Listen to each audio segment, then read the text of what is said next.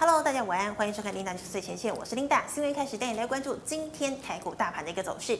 好，我们看到啊，今天台股呢一开盘呢就小涨了二十七点五一点，整体的走势呢是开高震荡，然后收低哦。最高点呢来到了一万两千九百四十二点，那么中场呢是小涨了十四点八八点，收在一万两千八百七十七点。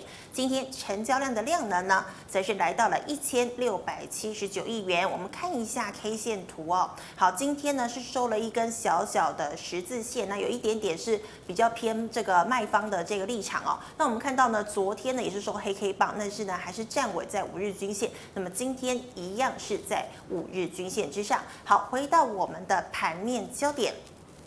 好，带你来看到今天的盘面焦点哦。第一条，美股上涨，金元双雄开高，带动指数一度突破了一万两千九百点。但是很可惜哦，台积电走弱，金融、塑化等权值股呢也没有能力撑，指数呢再度跌破了一万两千九百点大关。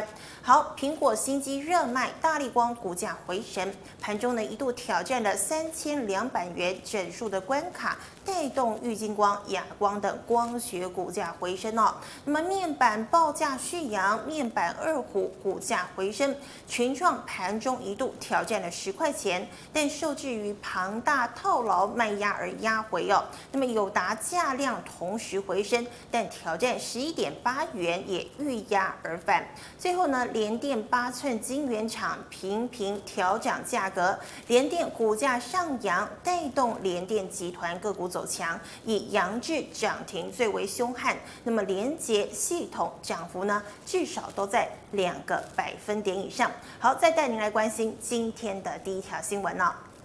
好，我们看到今天的第一条新闻呢，SK 海力士砸九十亿美元收购英特尔的 NAND Flash 事业哦。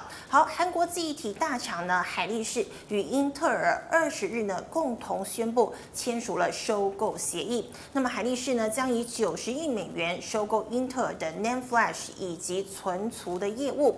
那么这次呢收购包括英特尔 NAND Flash 的固态硬碟业务、部件以及晶圆业务，还有以及呢英特尔在中国大连的 NAND Flash 的晶圆厂哦，好的，我们先说说为什么英特尔呢？这一回呢，竟然要把自己的这个记忆体事业给卖给海力士，那么海力士又得到什么样的好处呢？好，其实啊，这个英特尔呢，我们知道它是美国中央处理器的大厂嘛，那么英特尔呢，在一九六零年代的时候就已经进入了记忆体的市场，但是在一九八零年的时候呢，日本、南韩呢也先入加入了这个竞争的市场哦，所以这个时候。呢，这个英特尔就觉得说，哎，不如呢，我来发展这个处理器的一些呃这个事业好了。那么记忆体呢就摆在一边，因为记忆体呢遭受了严重的挑战，就是日本跟南韩嘛。结果没有想到啊。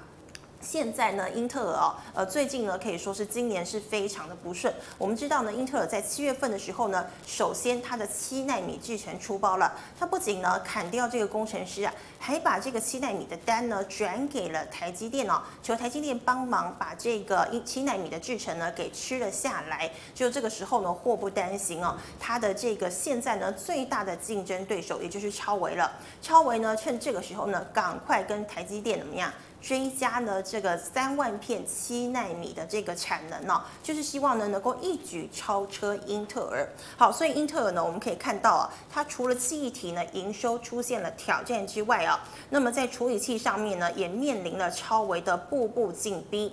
所以呢，英特尔呢尽管致力呢它现在是研发并且大规模的生产高阶晶片，可是呢仍然难以抵挡超微的攻势哦。那么超微呢在今年第一季的电脑处理理器的这个市占率呢，已经攀升至百分之十七以上了。那么成长幅度啊，是五年前的两倍多哦。好，所以现在呢，英特尔可以说是呃这个两面受敌哦。不不仅记忆体做不好，那么在这个跟超维的竞争上面呢，也是怎么样连连失策。那我们来看一下海力士，海力士收购英特尔又有什么样的好处呢？好，基本上啊，海力士呢与英特尔今年第二季的这个 NAND Flash 的市占率呢，分别为百分之十一点七以及百分之十一点五，也就是第四以及第六大厂啊。那么取得英特尔产能之后呢，它的市占率啊就渴望呢要居第二大厂了，仅次于龙头三星哦。那么将更有这个更强的一个溢价能力。那么供过于求的 NAND Flash 市况呢，也将获得改善。好，我们来看一下这个全球 NAND Flash 品牌。营收的一个排名哦，第一名呢，当然就是南韩的三星。好，南韩三星在这个二零二零年第二季的这个营收呢，是来到了四十五亿美元哦。那么市占率呢，是来到百分之三十一点四，也就是最强的这个记忆体大厂。那我们再看到呢，这个海力士第四名，它的营收呢是十六亿，那么市占率是十一点七。那么英特尔呢是第六名哦，那么营收呢也是十六亿，但是呢比海力士要少了一点点哦。市占率呢是来到百分之十一点五，所以呢，这个如果两家这个联手起来呢，它的市占率也来到了百分之二十三点多。就像我们刚刚讲到，就会跃居第二大厂，所以海力士呢当然会买英特尔，呃，英特尔旗下的 NAND Flash 的一个事业。但是之前还有人在传哦，其实呢，当初呢，英特尔开价应该是一百亿美元，但是呢，人家说实在是太贵了，所以现在哦，大概这个成交价格就是九十亿美元。但是还是有人说买贵了。但是不管如何呢，这个海力士收。购英特尔这件事已经成了定局。好，那我们看一下他们两个这个呃的交易案呢，受贿的台场有谁哦？有所谓的群联，那么受贿有限的呢是华邦电跟旺宏，那不利的厂商是力成哦。为什么对力成不利呢？其实啊，就是力成呢，原本就是英特尔 NAND Flash 的后段封测。那么英特尔大厂呢，月产的呢大概是三万到四万片左右哦。那么对力成营运呢，具有一定的贡献度。那么如果未来海力士呢买下英特尔之后呢，海力士可能会将封测的产能拉回自制，因此呢。影响了历程的营运。好，那我们来看一下今天的这个利空消息。那么历程的表现是如何呢？麻烦帮我切一下六二三九的历程。好，我们看一下力成哦，今天跌了，而且跌了大概是百分之三哦，幅度还有点大哦。那我们看一下它的 K 线图。好，我们知道呢，这个历程呢，呃，今天呢一样啊，表现是很不好的。那我们看到呢，它最低点呢是来到了多少？八十三块钱嘛。那么昨天呢，历程的这个收盘价格是八十五点六，今天收在八十三块，所以呢是下跌了二点六块钱。好，那我们再讲刚刚呢这个受惠的厂商八二九九的群联。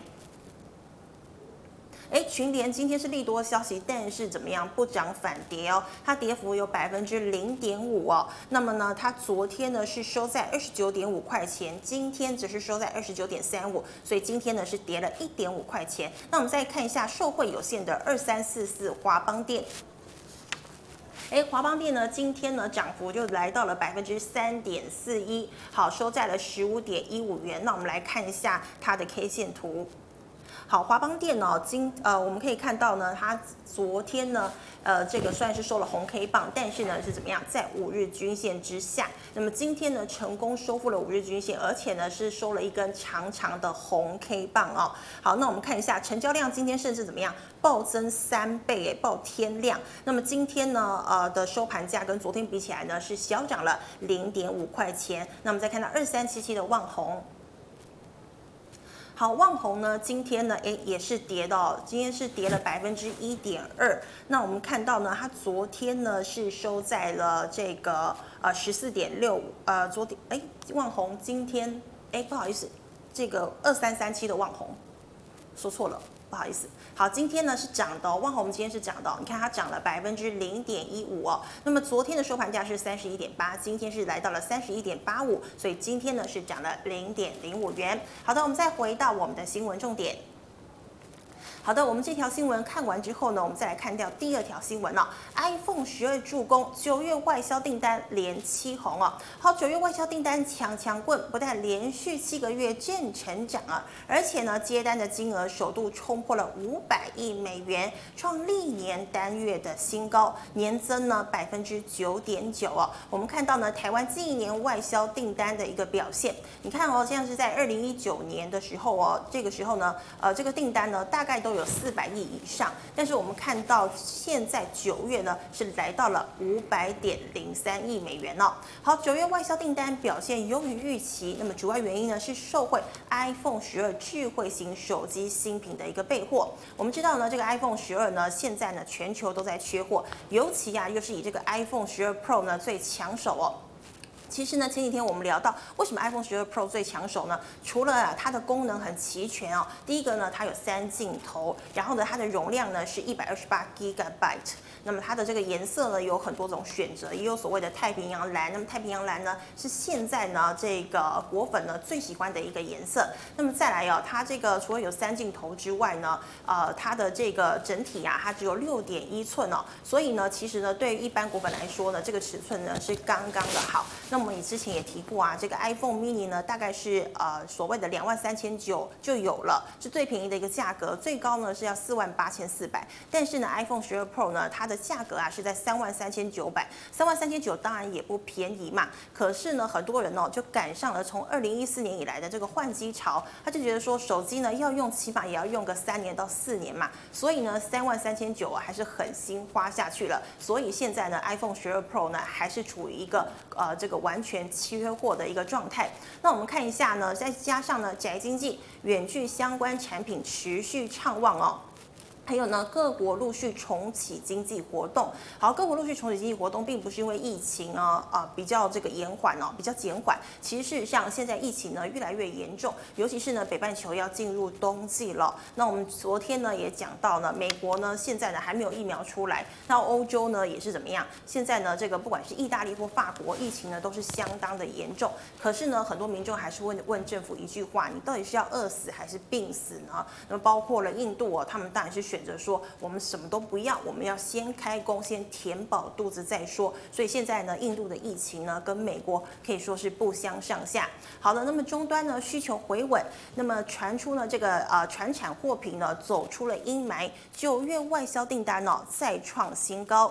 好，iPhone 十二智慧机这个智慧型手机呢在十月上市，带动新品的备货潮。我们知道呢，这个像是手机啊，在开卖前呢，会先经过电子零组件的一个备货，那么显现于电子产品的订单，接着呢，开卖组装出货，则是展现了在资通产品的一个订单。好，那么加上了华为效应，余波荡漾。电子产品接单金额创新高哦，达到了一百六十点五亿美元，创下了历年的单月新高，年增了百分之二十九点七。好，统计数据表示了，展望未来，由于历年呢第四季都比第三季还要高，经济部预估呢十月的外销订单表现呢有机会更上一层楼。那么以及市场需求回稳呢，传统货品比较有撑，因此呢对今年全年外销呢是比较保持着一个正面的看法，但新冠肺炎疫情疑虑，还有美中科技战持续呢，可能还是会有影响到。好，我们讲到这个美中科技战。呃，川普不是已经打趴了华为了吗？那么现在呢，包括了 Twitter、微信还有中兴哦，都还是在一个禁令里面。那现在呢，又传出了包括了阿里巴巴的这个蚂蚁金服呢，也有可能受限于川普的禁令。但是不管如何呢，最近呢，关于科技战的消息哦，其实没有那么多，大家其实都把焦点呢放在了美国总统大选之上。今天呢是十月二十一号哦，距离美国总统大选呢已经进入了倒数十三天白热化的一个阶段的。我们知道呢，在十月二十二号呢，会迎来所谓的中场辩论。好，那所以呢，这个全世界都呃非常的拭目以待嘛。哎，搞不好呢，川普又会使出什么招哦，让拜登呢怎么样持续的这个支持度下降啊？为什么会这么说呢？其实啊，川普呢最近接连爆料，很多人都说十月大惊奇哦，可能不是疫苗，而是川普的爆料。因为呢，这个拜登啊，最近啊，他的儿子杭特呢，在这个乌克兰还有中国呢，从事这个贪腐交易哦，基本。本上呢，证据呢都已经被川普给爆出来了，所以呢，现在呢，拜登的这个支持率啊是来到了百分之四十八点一，那么川普呢则是上升至百分之四十五点八哦，双方差距呢只剩下百分之二点三，而且还有更劲爆的是呢，川普啊他说啊，他最近呢收到了一个。呃一个匿名消息，也就是说呢，拜登呢、哦、他的笔电坏掉了，拿去送修之后呢，里面竟然发现了很多、哦、他儿子呢在这个乌克兰还有中国从事的贪腐交易的证据之外呢，还有很多呢是关于拜登哦跟十多名女性有暧昧的相关讯息。那么川普就在讲了，他接下来呢还会接连的爆料，而且不会手软哦。好，除了这条新闻之外呢，其实啊这个大家还在关注哦，今年十月二十一号嘛，那么距离呃这个月底呢大概只剩下八九天了。那么这八九天之内呢，川普的疫苗到底会不会诞生呢？如果川普的疫苗真的也出来了，那么川普逆转胜的可能性啊就会相当的大。好的，那我们再看到最后一条新闻呢。联电八寸疯涨到明年目标价上看三十八元哦。好，我们知道呢，因为中芯国际呢现在怎么样？呃，被管制了，所以呢，跟中芯有合作的这些美国半导体大厂，包括了博通、高通呢，都赶快怎么样？纷纷转单给台厂哦。所以呢，传出呢，这个台积电啦、联电、世界先进呢，现在呢产能都是满载的一个状况。那我们看到呢，这个台积电表态哦，不会调涨八寸晶圆代工价格，但联电呢仍然继计划调涨，主要原因呢是联电二零二零年以来呢，八寸晶圆代工产能一直维持在满载。那么十二寸晶圆代工产能的下半年呢，也看到哦，利用率快速拉升，主要呢受惠于五 G 智慧型手机相关晶片订单涌入。那么至于美中贸易战升温呢，设备以及材料厂要获得许可才能出货给中芯国际嘛。那么原本呢在中芯投片的八寸晶圆代工订单呢，将传出哦转单给台厂的这个消息。那么对联电而言呢，八寸晶圆代工产能已经满载到二零二一年的下半年，也就是明年下半年了。那么在产能供不应求，而且客户持续追加投片的情况之下呢，二零二一年第一季调涨价格，那么就势在必行了。好，那我们可以看到呢，这个联电季度的这个营收啊节节攀高，好像在二零一九年第二季的时候呢，才来到了三百六十点三一亿元呢。那我们看到，在这个二零二零年的第一季的时候呢，呃，即便是疫情爆发，都还有四百二十二亿元。那么现在九月份来到了四百四十八亿元了。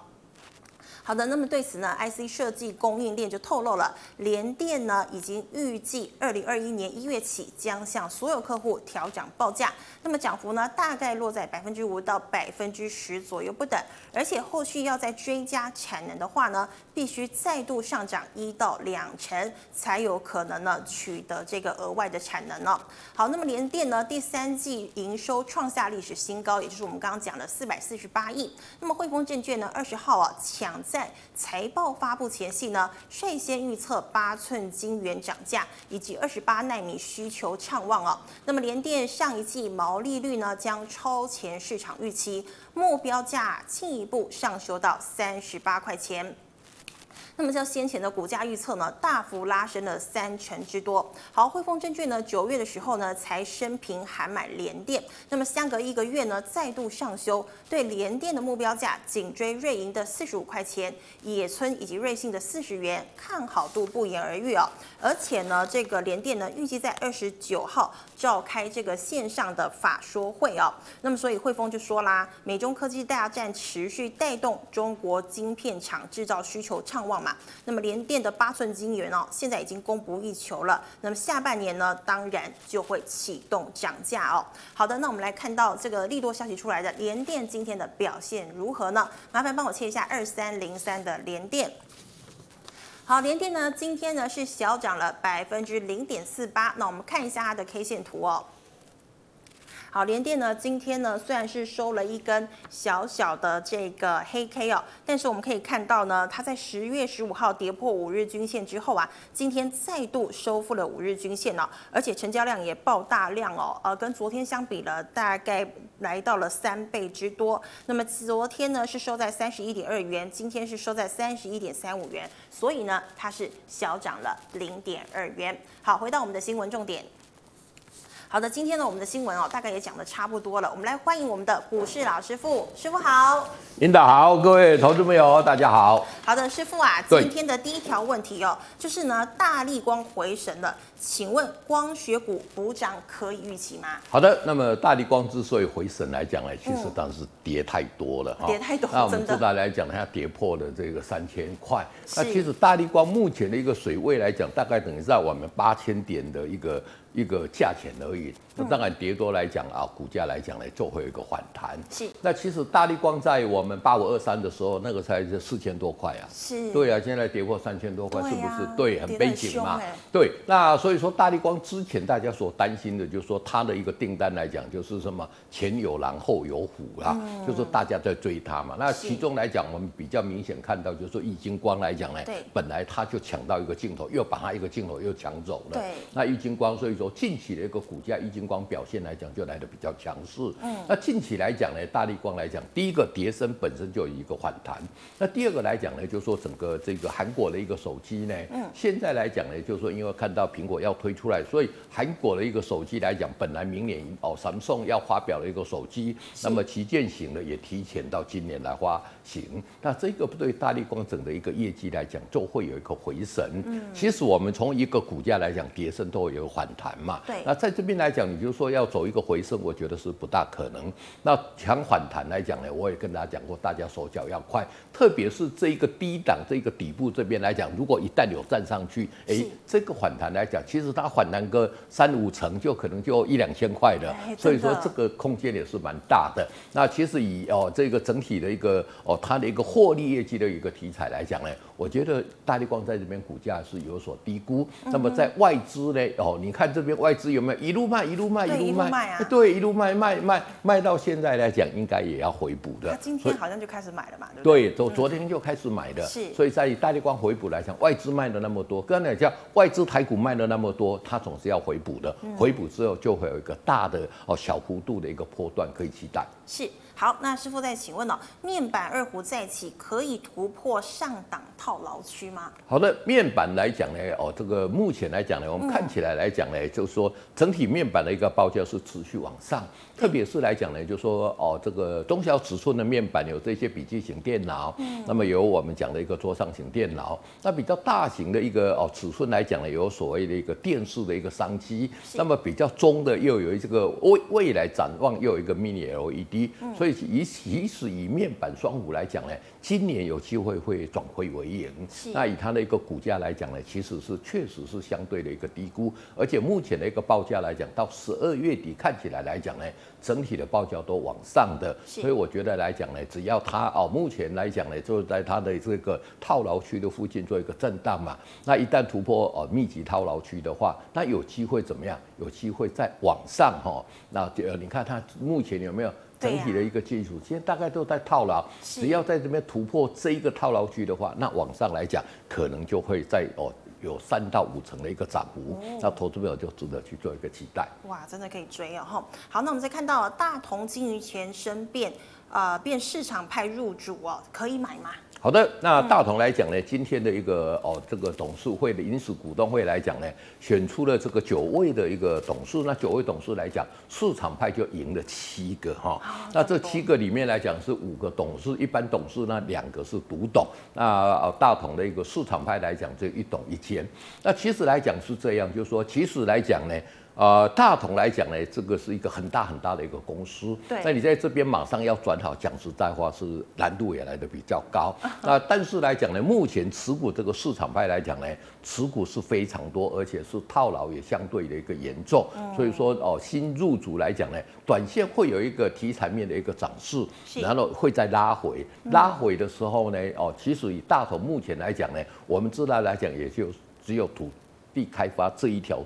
途径让他可以赚钱，那这个部分来讲呢，我想旷日会时，而且来讲公司派为什么要取得一席的一个独立董事？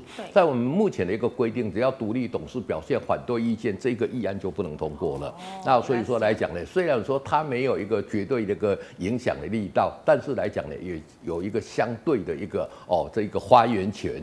所以我觉得这个部分来讲呢，短线哦这个题材反应完之后来讲，整理的时间可能要很长，因为业绩。不是马上立竿见影就可以看到的。所以投资面来讲，你如果所以你比较中长线的一个角度来讲呢，就等这个题材拉回之后再慢慢做布局就可以了。嗯，所以短线基本上来说就是受到这个消息面的影响。对对对对。好的，师傅，那我们再回答这个 G Money 赖社群哦，观众朋友们先问的一个问题哦。好，观众朋友们，如果呢你还有更多的问题，其实你可以提早上来看我们的 Linda News，然后排队问问题，或者是在 G Money 的赖社群呢，我们都会哦每一题都会回答。好，首先请问哦，四九六零的陈美财。好，那陈美才来讲，这个刚刚跟这一个我们讲的这个面板双虎就有关系，因为它是很关键的一个零组件嘛。而且陈美才来讲呢，应该来讲它第三季的获利还会不错哈。我在这边来讲，先透露一下。哎，当然就先知道，不先知道怎么可以回答大家的一个问题？而且以技术陷阱来讲呢，它是明显强过友达跟奇美电，所以像这样的个股拉回五日线做一个布局哦。我想来讲呢，到年底之前来讲呢，应该都会有一个不错的一个涨势。可以期待。好，那请问四一四七的中裕要认赔出场吗？好，四一四七的一个中裕来讲，要不要认赔？对。然后问这个问题来讲，我觉得就是说，在目前这个阶段，其实它也哦，我们把它缩小一点来看。嗯。第一个来讲呢，它也是诶有没有在这个底部区嘛？对。所以你在这边没有问要不要认赔，到最低点这边要去认赔，我觉得在这里来讲呢，反而它是相对会有机会的。哦。如果说一旦跌破这一个底部，我们再认呃最停损嘛。是。那如果说没有的话，我觉得反弹到哦这个月线都还有会有机会，那个时候再去做一个出场就可以了。是，好，那师傅再请问哦，二四零一的凌阳。好，二四一六领养来讲，这个就是什么技术线多头排列嘛？那多头排列一直创新高，一直创新高。领养是我们国内来讲很这一个资深的这个所谓的一个哦 IC 的一个设计的一个公司，那股价其实来讲涨到这里还是还是低价啊，对呀，对不对？还是才还是还是低价，所以像这种低价股来讲呢，它在这里来讲一路一路往上，虽然说没有大涨，但是来讲仍然是多头的一个格局，突破这一个点可以去做一个加码。好。那师傅，我们再请问呢、六一二五的广运今天还能续报吗？好的，广运来讲呢，我们看这个线来讲呢，其实还讲还很漂亮嘛，对不对？对整体还是一个多头排列嘛。是。所以像这样的一个个股来讲，你如果买在低档哦，十八块的，那么你就把停停损设二十日线。如果没有的话哦，在这边来讲呢，如果新手的啊，在这边来讲可以做一个进场。那因为你买的价位如果买的比较低啊，其实来讲呢，你就可以把你的一个哦这个停利点设的哦比较哦这个稍稍来讲呢，不一定是到五日线就可以设到十日线。那以今年它的一个展望来讲，明年的一个业绩开始就会成长的，我觉得还是有机会在这边可以做一个续报。好的，那再请问呢、哦？呃，这个四九三四的太极。好，四九太三四的太极来讲呢，跟这个领养来讲，其实是哦所谓的一个父子公司。哦、那么呃，对对对，太极来讲呢，这个总经理来讲是哎广运总经理的一个儿子啊、哦。那所以说来讲，但是两个题材是不一样的。广、嗯、运来讲是所谓的一个散热，那太极来讲是所谓的一个新的一些哦，我们以前是生化镓嘛，现在是碳化系这个产品。所以太极来讲，它要发酵的时间会比较慢一点，但是中长线来讲呢，大家也对这个整体的所谓的这个下一世代的这个晶圆代工的一个哦材料来讲寄予厚望。所以说在这边来讲呢，如果跌破这个低点，也是要做一个停损。嗯，那可以再往下来讲呢，因为它的一个发酵的时间可能要两年到三年之后。那么如果说啊，我可以做爆了很长，我觉得也是可以。那如果没有短线操作来讲，跌破这个低点做就先做一个停损的。一个动作。好的，那再请问哦，这个五二一五的科嘉 KY。好，五二一五的 KY，你看看近期的一个走势相当凌厉哈。对。那特别今天尾盘来讲，我稍稍做一个拉抬。那其实来讲呢，它在这边来讲已经。哦，接近它的这个密集的一个套牢区的，嗯，但是以它的这个走势来讲呢，要突破密集套牢区应该是有可能的，因为你看它慢慢慢慢慢震荡往上，所以我们在这边来讲就可以啊，把基本持股抱牢，如果有跌破哦，如果有突破这个密集的一个套牢哦，突破创高，那个时候就可以有一个加码，嗯，那如果没有来讲呢，就把停哦这个我们那个停利线设在十日线就可以了。好的。那再请问一三零四的台剧，好，那台剧来讲呢，其实塑化族群来讲呢，我们跟大家讲，就是说到这个整体的一个哦十一月来讲呢，都是一个旺季嘛。那现在来讲，就是沿着十日线在这边尝试去做一个主体。其实这个股票算是很强，要跌早就跌了。那么在台剧集团里面来讲呢，之前讲的台达化啦，哦也涨了蛮多的。但台剧来讲，其实它是他们真正的一个控股的一个集团，它的一个获利都会依注在这边来的。那以台剧目前这个价位来讲，相对是偏低位。委屈的，那么这个股价要跌早就跌了，所以你可以在这边布局突破哦，这一个前坡的一个高点做加码，那停损是在这一个低点这边就可以了，进可攻退可守。哦，好，那再请问哦，二三六八的金像电。好，金像电来讲，近期来讲呈现大涨，大家就觉得它对它寄予厚望嘛。啊、那其实来讲呢，它这一边的一个筑底的一个时间还不够哈。嗯。你看，你看前一波的涨势来讲，涨的时间那么长，长那这个主底的时间还不够，所以拉回在第二哦，拉回来讲呢，如果说我们把主底的一个时间来讲拉长，再进场去做一个布局。以 PCB 今年来讲呢，整体的一个市况产能最哦，这个就是说最缺货的还是在。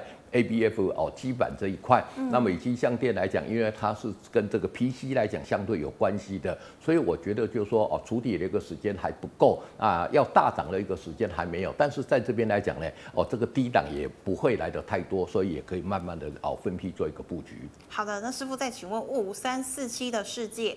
好。五三四七的世界来讲呢，刚刚跟 Linda 我们在前面跟大家分享的哦，这个联电来讲，它相对是有关系的，是。因为我们知道来讲，台湾的这个哦，这个晶圆代工大哥是台积电嘛，电。那二哥来讲是联电，电。那世界来讲是属于台积电集团的，哦、它整个这一个哦哦这个它的哦这个。技术的一个能力跟联电来讲是比较接近，也就是说它也会受惠整个中芯半导体。那如果联电八寸晶圆满载要调涨价钱，世界相对有机会，而且世界来讲股价表现来讲是相对温吞的，所以我觉得在这边来讲呢，在十日线左右哦，分批慢慢去做一个布局，业绩来讲，接着大家会看到它的一个成长，会有机会可以在这边赚到一个比较波段的大行情的。是，好，那师傅，我再请问哦，三零四一的智阳可以进场买吗？好，三零呃三零四一的一个阳智哦，那扬智来讲，今天来讲怎么样？哎、欸，突破哦，这个今天涨停板嘛。那像这样的一个个股来讲，你看它的底部的时间有没有？就够长了嘛。真的。因为它从高档跌下来，从这边开始筑底，投资这边看一下就可以开始。这个叫做什么？主底已经尝试成功，而且今天来讲用涨停板来宣示说我就是要涨的。但是今天涨停板来讲，投资朋友如果说这个股票要去买，可以慢慢分批建立基本持股，最好是有拉回五日线再。做一个买进来讲是最好的一个买进的一个价位，那这个主底已经成功了。我觉得像这样的个股来讲呢，我买这些个股来讲，往后一涨难跌。哦，好，那请问君豪还可以续报吗？好，五四四三的一个君豪来讲呢，投资朋友我们可以打出来给各位看哦。嗯、这个股价来讲，当然要做续报，也是一个什么整个多头格局嘛。是只要它没有跌破十日线的这个价位就可以续报，嗯、你就是把你的停利设一个十日线就可以了。哦停利设十日线。好，师傅再请问啊，三二一七的优群空手可不可以进场？好，三六一七的优曲来讲呢，它的这个主底的时间看起来来讲还是不够，因为它从高档跌下来的时间是两个半月嘛。嗯、那这这边来讲呢，哦，就是说整体的一个整理来讲呢，它主底来讲呢。会沿着五日线跟十日线这边来讲呢，慢慢去做一个震荡。是那么如果说你哦没有持股的，就可以分批慢慢的去做一个布局。嗯。那其实来讲呢，主底的一个时间够长，它才有机会往上做一个突破的一个空间。那如果说哦没有持股的，慢慢哦，那如果有持股的。可以呢，也等待来讲呢，哦，它站上了这一个哦月线之后来讲呢，才是它正式转强的讯号。是，好，那请问哦，这个五七零四还可以续报吗？好，五七零四呢，你看看来讲呢，嗯、就是说，其实来讲这一家公司也是之前来讲我有推荐过的一个公司。哎、欸欸，对，大家都觉得说，哎、欸，现在的台湾的饭店业绩一定很差嘛，是对不对？它第一季的获利是历年同时的新高，上半年的获利也是同年的新高，第三季的业绩来讲呢，也是在创了一个历史新高。对，嗯然后第四季来讲呢，业绩还是会持续创新高，因为它是温泉酒店嘛，温泉饭店，所以第四季又进入一个传统的一个旺季。其实以它的财务来讲呢。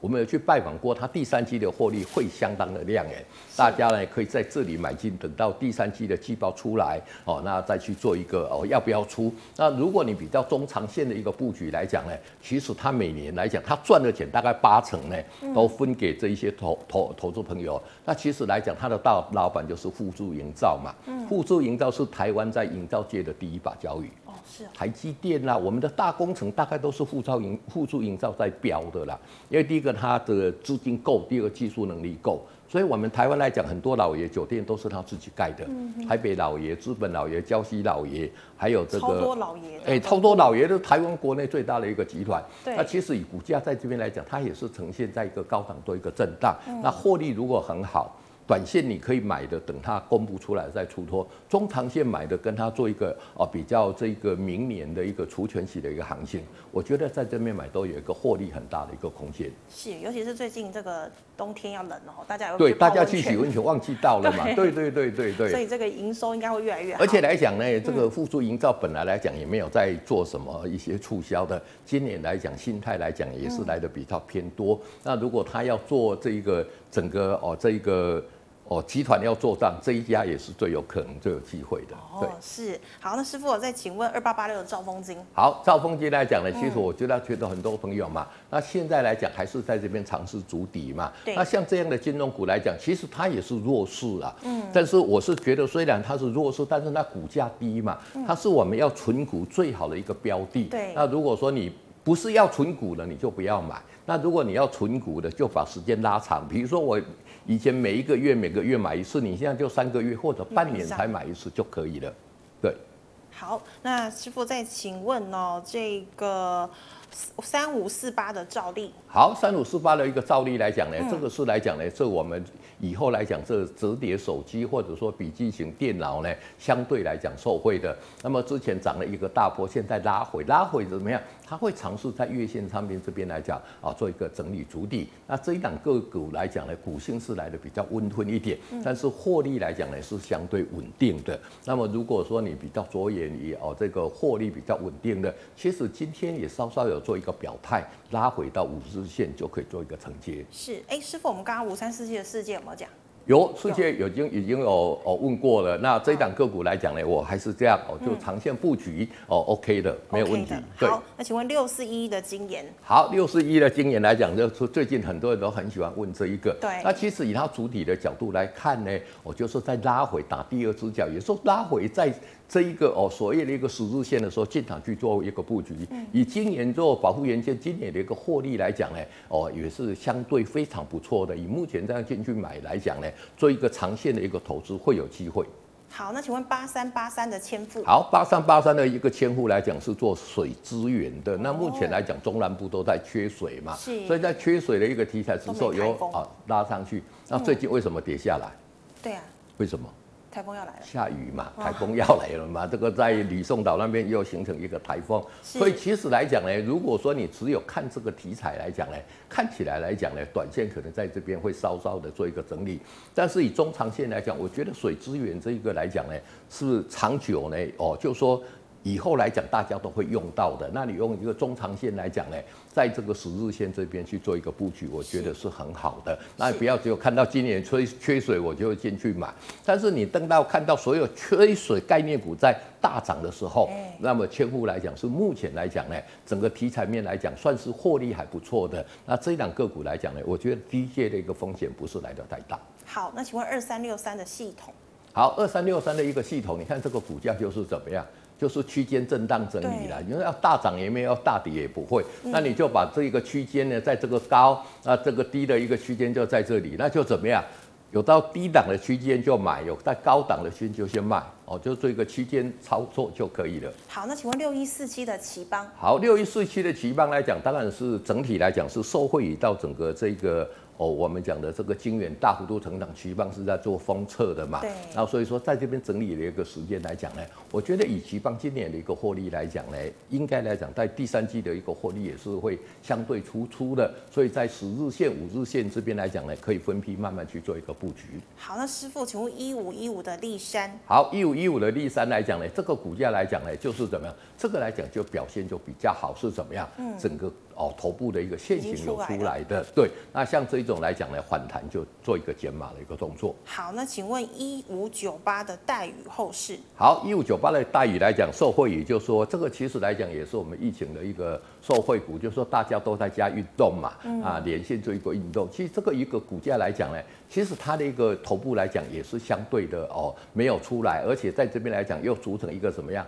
哎，小的一个短底，所以说这个股价来讲呢，等它带量哦，再突破这一个哦站稳五日线、十日线，再进场去做一个布局就好了。那么如果没有来讲，一旦它跌破我们的月线，就做一个停损的动作。好的，好，那师傅，我们今天的问题哦，基本上差不多都回答完了，都都回答完哦。所以投资朋友来讲，如果有问题要问哦，当然因为我们时间来讲比较短。所以我们只是简略的去做一个哦，投给投资者做一个参考。嗯，那当然，如果说你有真的要哦问的一些比较深的一个题目，你要把你问题目的啊问的更详细，我们就会更精细的做一个解答。是，好，谢谢师傅细心耐心的回答，谢谢。好，观众朋友们，如果你还有相关问题呢，记得扫一下师傅的 QR code 加入 LINE，师傅的 QR code 是小老鼠 G O D 一零一，扫了之后任何问题师傅一定会亲自回答你。最后呢，喜欢我节目内容的朋友呢，欢迎在脸书和 YouTube 上按赞、分享以及订阅。那么 Linda 呢也开了一个粉专叫财经新闻人 Linda 会。不定时的分享国际呃财经的消息哦，那喜欢的帮我按赞，我们可以在上面互动。